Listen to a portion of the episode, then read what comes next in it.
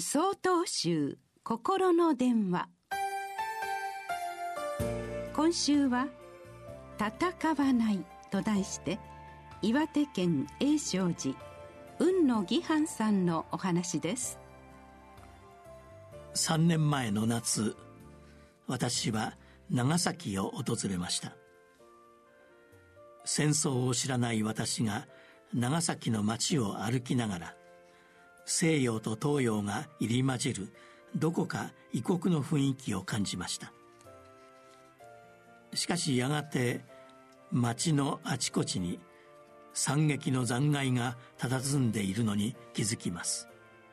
そして長崎原爆資料館では今から75年前の原爆投下のありさまを見せつけられたのでした。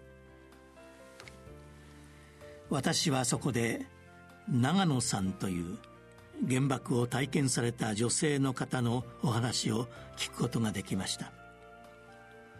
長野さんはあの時高台の工場で働いていました。ピカッと光った次の瞬間爆音とともに熱風が押し寄せ町は一瞬で焼け野原になったそうです。すぐさま家に帰りますが家族は被爆し弟さんは3日後に亡くなりました。妹もお母さんもお父さんも原爆症に苦しんで亡くなっていったそうです。それでも供養のためにと働いたお金でお墓を建てられました。その後結婚をされ子宝にも恵まれ今ではお孫さんもおられるおばあちゃんです。75年経った今でもあの出来事を忘れることはできないし戦争を憎んでいるとおっしゃいます。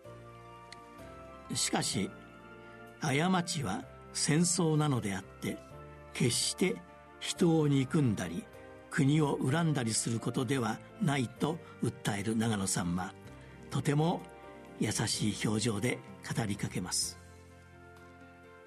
亡くなられた家族を思えばそして縁を結び子供たちと過ごした時を思えば人を憎むよりも人を慈しむことの方が大切だと教えてくれました。